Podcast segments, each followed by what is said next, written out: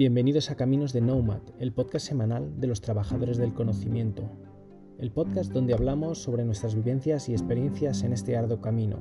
Somos una comunidad de trabajadores del conocimiento, gente como tú, que tras décadas trabajando por cuenta ajena, hoy vive de lo que ha aprendido.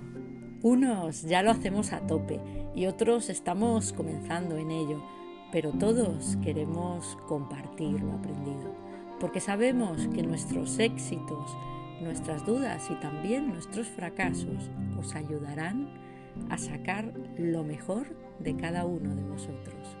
Coge tu billete que comienza el viaje. Hola, ¿qué tal? ¿Cómo estáis? Bienvenidos a un nuevo episodio de Caminos de Nomad. Soy Cristina Hombrados.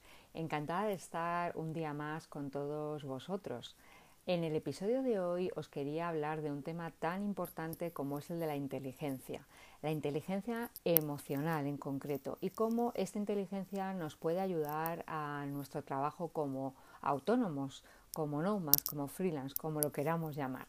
Es cierto que eh, hay mucha controversia con el tema de las inteligencias y los tipos que hay, ¿no? Por ejemplo, en los años 80, Howard Gardner, psicólogo y profesor de la Universidad de Harvard, eh, hablaba de inteligencias múltiples. ¿no? La idea central de su teoría es que no hay una única inteligencia, sino que existen diferentes tipos asociados con diferentes funciones. ¿no? Por ejemplo, em, él hablaba de ocho inteligencias, ¿no? la lingüística, que se refería a la habilidad con el lenguaje, la lectura y la escritura, la lógico-matemática, que es la de resolver problemas matemáticos científicos lógicos, la inteligencia espacial, la habilidad para visualizar el mundo en tres dimensiones, que esta me parece súper compleja, la verdad.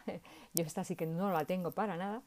La inteligencia musical, que es la habilidad para apreciar, entender la música y reproducirla. La inteligencia corporal kinestésica, eh, pues es la habilidad para utilizar el cuerpo de una manera hábil y armoniosa y con una capacidad de expresarse, ¿no? Esto fíjate, los bailarines, ¿no? Estoy pensando ahora mismo, eh, bueno, pues no estaba pensando en el, lago de los cisnes. Fíjate ahí en ese ballet eh, cómo tienen esta inteligencia desarrollada. Bueno, la inteligencia intrapersonal, que es conocerse a uno mismo. La interpersonal es eh, la, que, la habilidad para entender a otras personas y relacionarte con otras personas y luego, bueno, el Gardner añadió una última, una inteligencia naturalista en el sentido de tener sensibilidad y conocimiento del mundo de la naturaleza. Él decía que cada persona tenía una combinación única de estas inteligencias y que en la educación que le diéramos a nuestros, chaval, a nuestros chavales y chavalas, pues que deberíamos eh, abordar y desarrollar estas formas de inteligencia, ¿no? Y su teoría tuvo bastante impacto en la educación, mm, promoviendo un enfoque más diversificado en las aulas, en la, enseñanza. Em, luego un poco más adelante eh, pues surgió eh, Goleman, Daniel Goleman, que es eh, el que yo quería haceros más mención en este, en este episodio de hoy, eh, él eh, habló ya de inteligencia emocional, añadió una, inteligencia, eh, otra, otro tipo, que, mm, pues, que, llamó inteligencia emocional.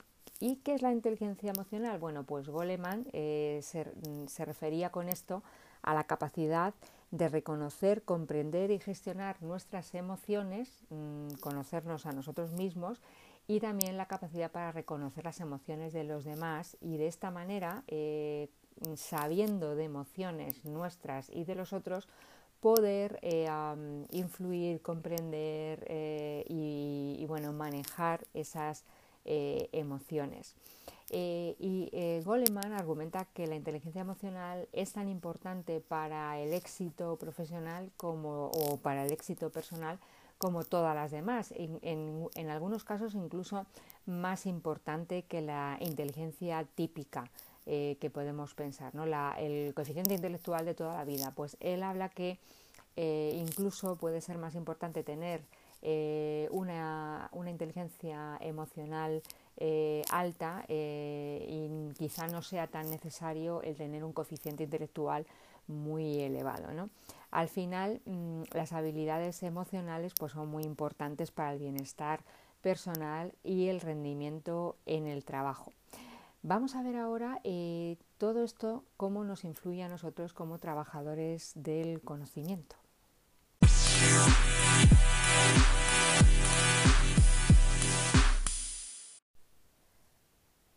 La verdad es que la vida como autónomo lleva una serie de, bueno, pues de desafíos, de problemas, de circunstancias y, que hay que superar y, también de mucha responsabilidad.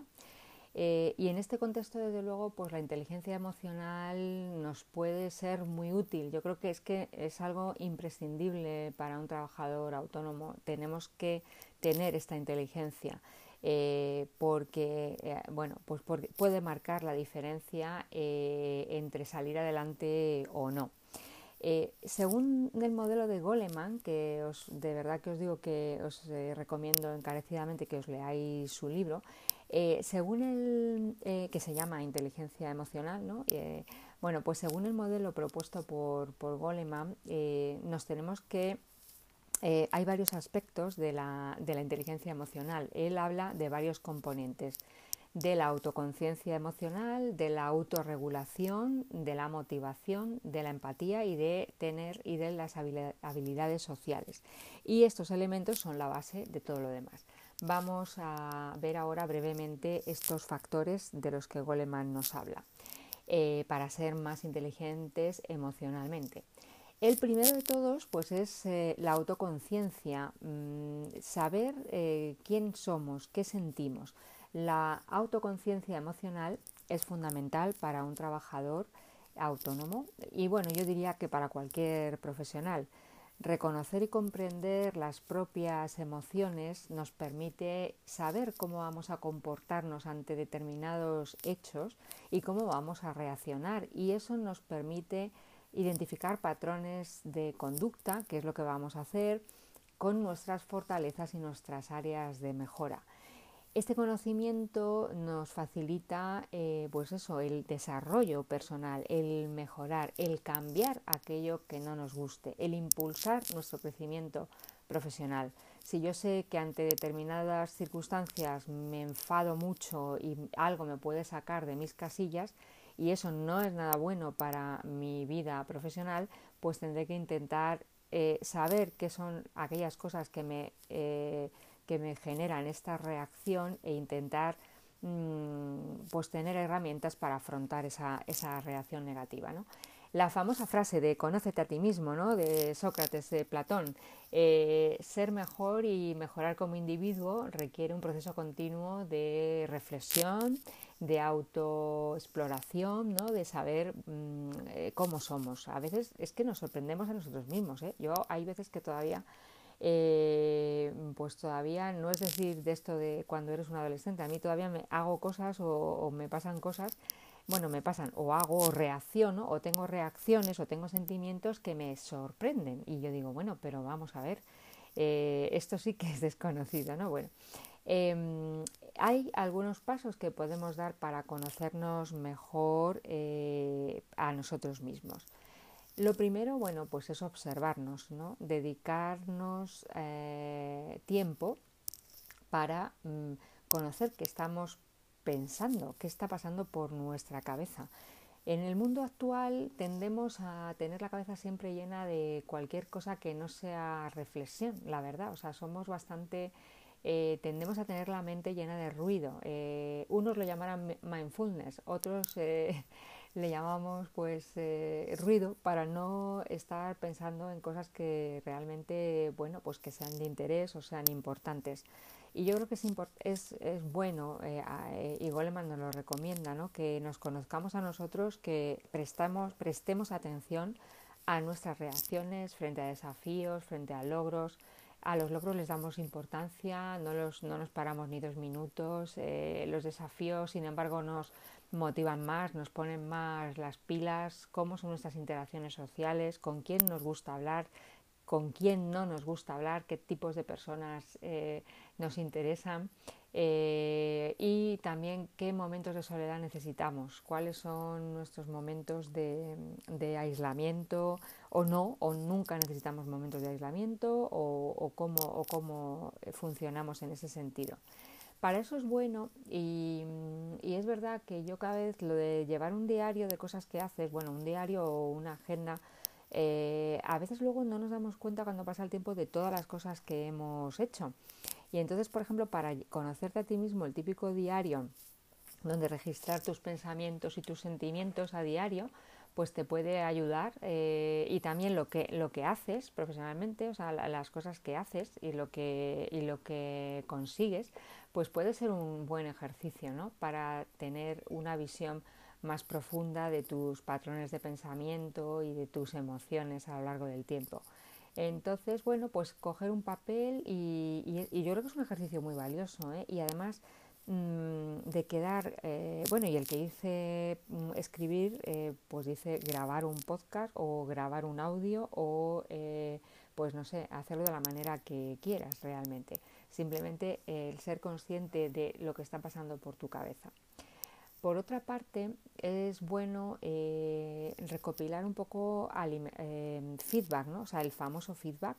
Pues si no te conoces mucho a ti mismo, pues pide opiniones a amigos, ¿no?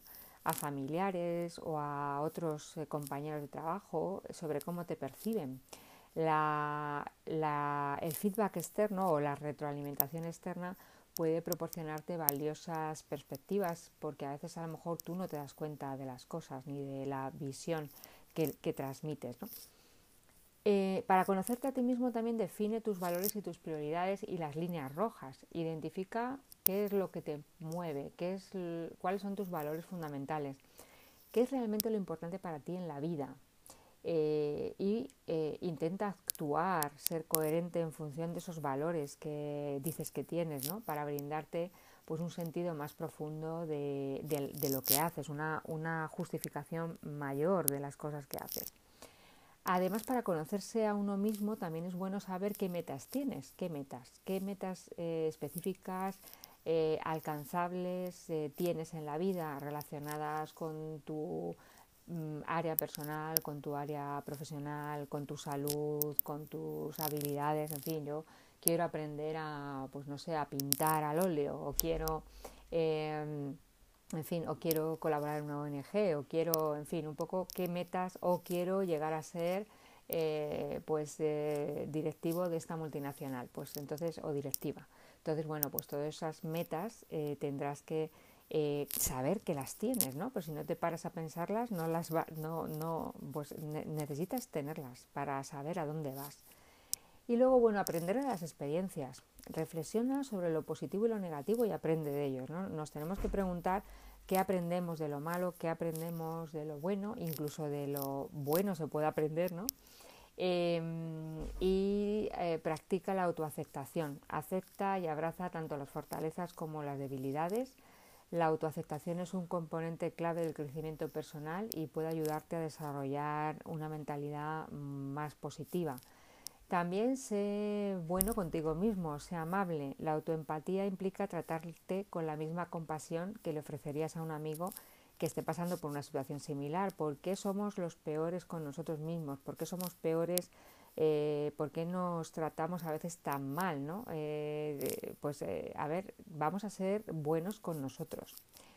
Y luego el tema de también para conocerte a ti mismo busca nuevas experiencias, mm, porque esto te puede aumentar la confianza y bueno, aprender cosas nuevas de ti. Si tienes nuevas situaciones que enfrentar, puedes aprender cosas nuevas de ti mismo.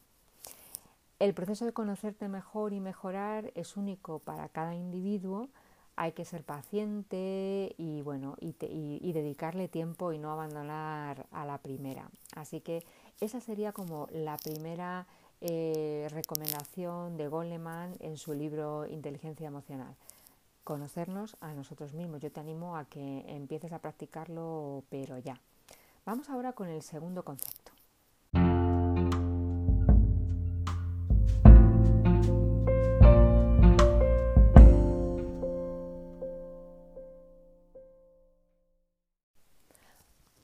Otro de los aspectos que Goleman nos, eh, habla eh, en su libro eh, sobre la inteligencia emocional es el de la autorregulación para la productividad. La autorregulación emocional capacita al trabajador, al profesional, a manejar el estrés, la ansiedad y cualquier otro desafío emocional que le puedan surgir en su vida profesional. Y al cultivar esta capacidad de mantener la calma bajo presión, eh, pues se consigue tomar decisiones de una manera más calmada y más eh, con mayor tranquilidad, más con la cabeza que con las emociones, ¿no? Y así pues las decisiones serán más acertadas y eh, pues se producirá una mejora de la productividad. La verdad es que controlar las emociones es de lo más complejo mm, que existe, eh, porque cuántas veces ante una queja de un cliente, ante, ante un comentario acerca de tu trabajo que no sea eh, bueno pues que no sea agradable ante una crítica que consideres eh, injusta ¿no? me voy a lo malo para lo bueno yo creo que la que la, que la emoción que eso despierta pues es más fácil de manejar, ¿no? Pero hacia, hacia lo negativo, cuando hay esa sensación que quizá te provoque ira, enfado eh, o disgusto o pena, eh, pues es más complejo controlarse en un entorno profesional esas emociones, ¿no? Y no realmente que eso te suponga em, pues eh, reaccionar y ponerte al mismo nivel de la persona que te está diciendo esas, esas palabras eh, o incluso que te lleven al, al desánimo. ¿no? Así que controlar las emociones, eh, sobre todo las negativas, es un auténtico desafío. Eh, algunas herramientas que te pueden ayudar eh, y bueno, y le manda muchas para controlar eh, esta, o sea, ese, ese ganas de, de, reaccionar de una manera poco acertada profesionalmente para controlar realmente tus emociones. Pues él, una de las cosas que habla es del mindfulness famoso que antes os he comentado también. Eh, yo la verdad, o sea, el mindfulness, pues eh, al final ponerte a hacer algo de una manera eh, consciente y completa y no prestándole atención a, nada más, pues puede ayudarte, es verdad, ¿no? si lo consigues, ¿no? La atención plena a algo y estar en el momento presente y no darle mil vueltas a, todo, pues, pues bueno, puede que, que sí, que te, que te ayude a, a controlar, a controlar em, eh, a tener un autocontrol de tus emociones.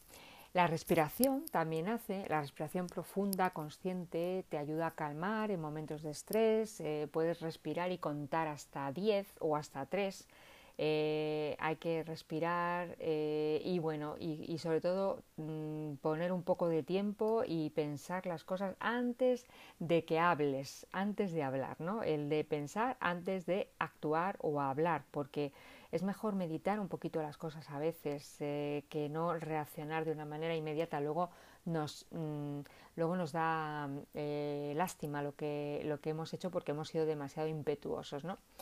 Em, y sobre todo, como os he dicho antes, aprender a reconocer y etiquetar tus emociones eh, lo, antes posible para intentar controlarlas. Cuando identificas lo que estás sintiendo, puedes abordar eh, esas emociones de una manera más efectiva. Y eh, también es bueno intentar ver las situaciones de una, desde una perspectiva como más alejada, como estando fuera de la situación de una manera más objetiva. Eh, preguntándonos a nosotros mismos si nuestra reacción es proporcional a la situación eh, y si bueno y si puede, puede interpretarse de otras maneras ¿no? a veces hay que poner un poquito de distancia emocional en las cosas porque luego es verdad que en un momento dado mm, bueno a lo mejor no tiene tanta importancia pero ¿y qué, y qué si esto mismo nos hubiera pasado a nosotros o nos hubieran dicho a nosotros lo que nosotros hemos dicho por ejemplo lo que nosotros hemos hecho ¿no?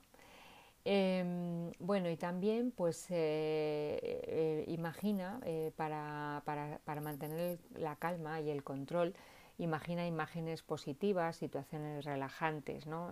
siempre enfocándonos a pensamientos constructivos para manejar el estrés y, la situación de, de autocontrol. Y bueno, pues estableciendo límites, por supuesto, saludables, es muy saludable decir que no cuando es necesario, y te, eso te puede ayudar a evitar el, agotamiento que supone el agotamiento emocional, de, intentar estar siempre bien con todo el mundo, decirle que sí a todo el mundo y no llevar la contraria a todo el mundo. ¿no? O sea, los límites también es bueno, eh, también supone parte de la inteligencia em, del autocontrol de las emociones, para un lado y para el otro. Las habilidades de comunicación mm, es eh, crucial porque la comunicación efectiva previene malentendidos y conflictos innecesarios. Cuanto más claramente comuniques y expreses tus emociones, pues eh, menos malentendidos habrá. Em, luego, por otro lado, pues la gestión eficaz del tiempo reduce también la sensación de estrés, de de estar sobrepasado, de estar quemado y eso también ayuda al control emocional. Priorizar las tareas, establecer metas y organizar nuestro tiempo de una manera eficiente. El ejercicio, pues ya sabéis, esto es, es la sal de todos los guisos. Hacer ejercicio también te ayuda, eh, tiene efectos positivos en el estado de ánimo y reduce el estrés, ansiedad, ayuda al autocontrol y eh, también el desarrollo de la resiliencia. Resiliencia. Cultiva la resiliencia, que es la capacidad de recuperarte de las piedrecitas que te vas encontrando en el camino. Eh, esto implica ver las dificultades como oportunidades eh, y desarrollar una mentalidad positiva frente a las adversidades. Así que esto, claro, es de lo más difícil, pero realmente hay gente que se levanta al segundo como el ave fénix y hay gente que tarda mucho en, sobre, sobrellevar o en, o en bueno pues en levantarse después de alguna de algún problema ¿no? y otras personas eh, al minuto uno ya están arriba ¿no? Así que yo creo que em, pues con estos, eh, este tema del autocontrol de las emociones y estos consejos sería otro de los puntos importantes que Goleman habla en su libro Inteligencia Emocional y que a mí la verdad me parece pues muy útil y que ya cuando lo leí en su día me parecieron me pareció muy útil y, ahora repasándolo pues me sigue pareciendo eh, pues muy muy importante lo que él nos indica.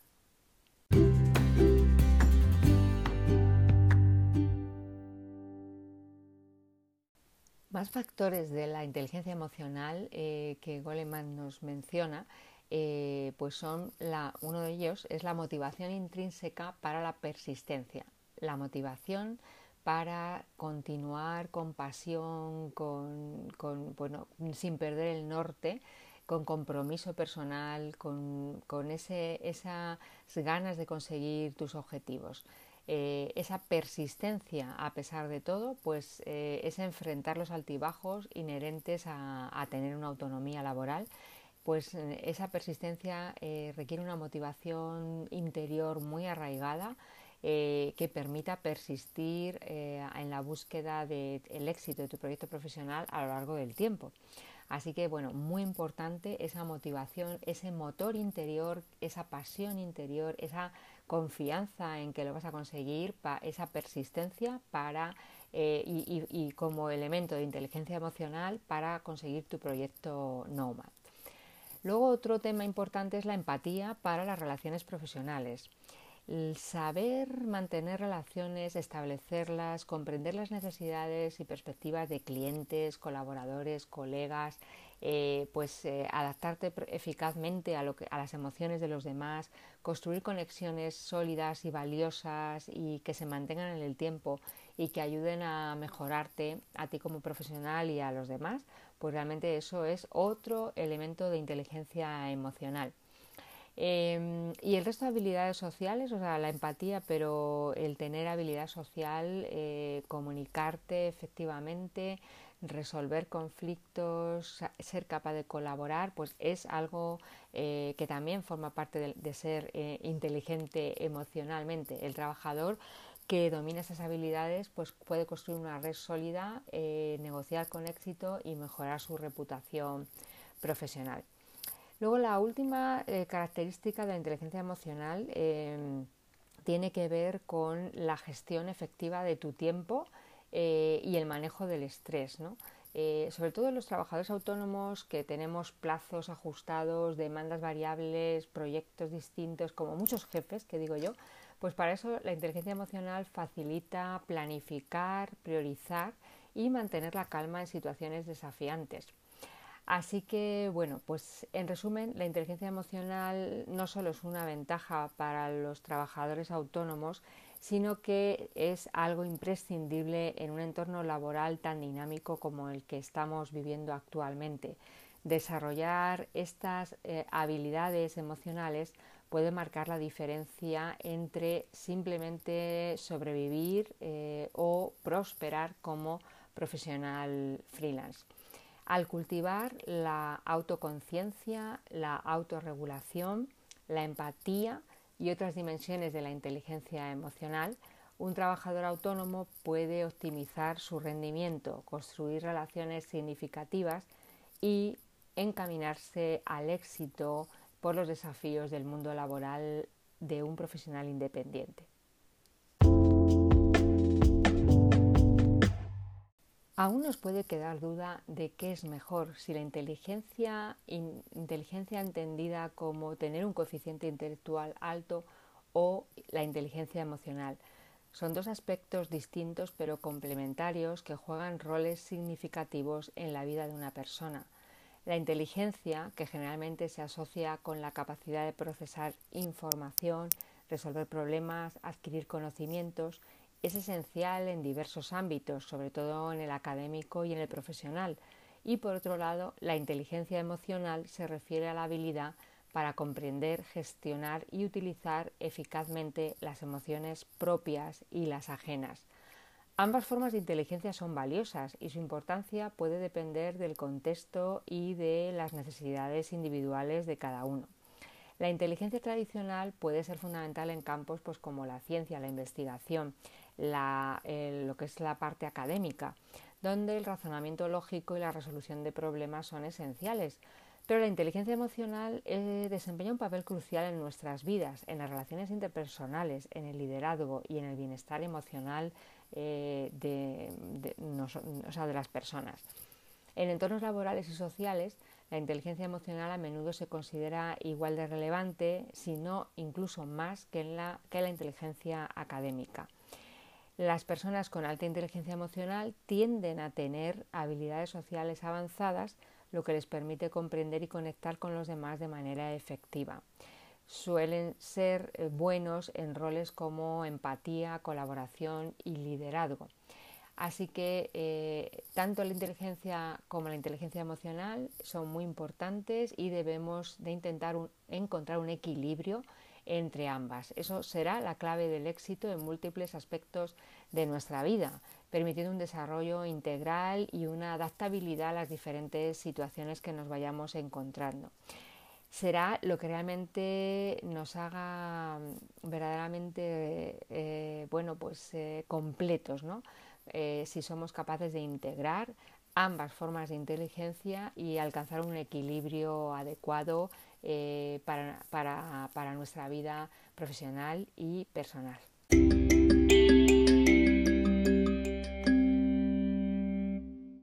Bueno, pues hasta aquí hemos llegado. No quiero dejaros ir sin antes eh, desearos eh, pues que paséis unas felices fiestas, porque yo creo que ya nos vemos en el 2024 y también no quiero perder la ocasión de recomendaros que la semana que viene escuchéis a mi compañero Ignacio Gavilán, eh, que seguro que nos traerá un podcast apasionante como siempre. Así que sin más, que cuidaros mucho y nos vemos en el 2024. Hasta luego.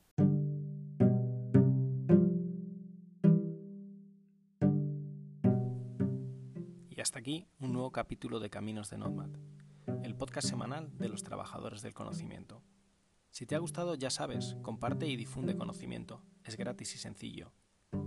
Comparte en tus redes sociales, danos un 10 en tu plataforma de podcasting favorita o casi mejor, envíaselo a quien creas que le puede ser de interés. Hasta la semana que viene y saludos digitales para todos.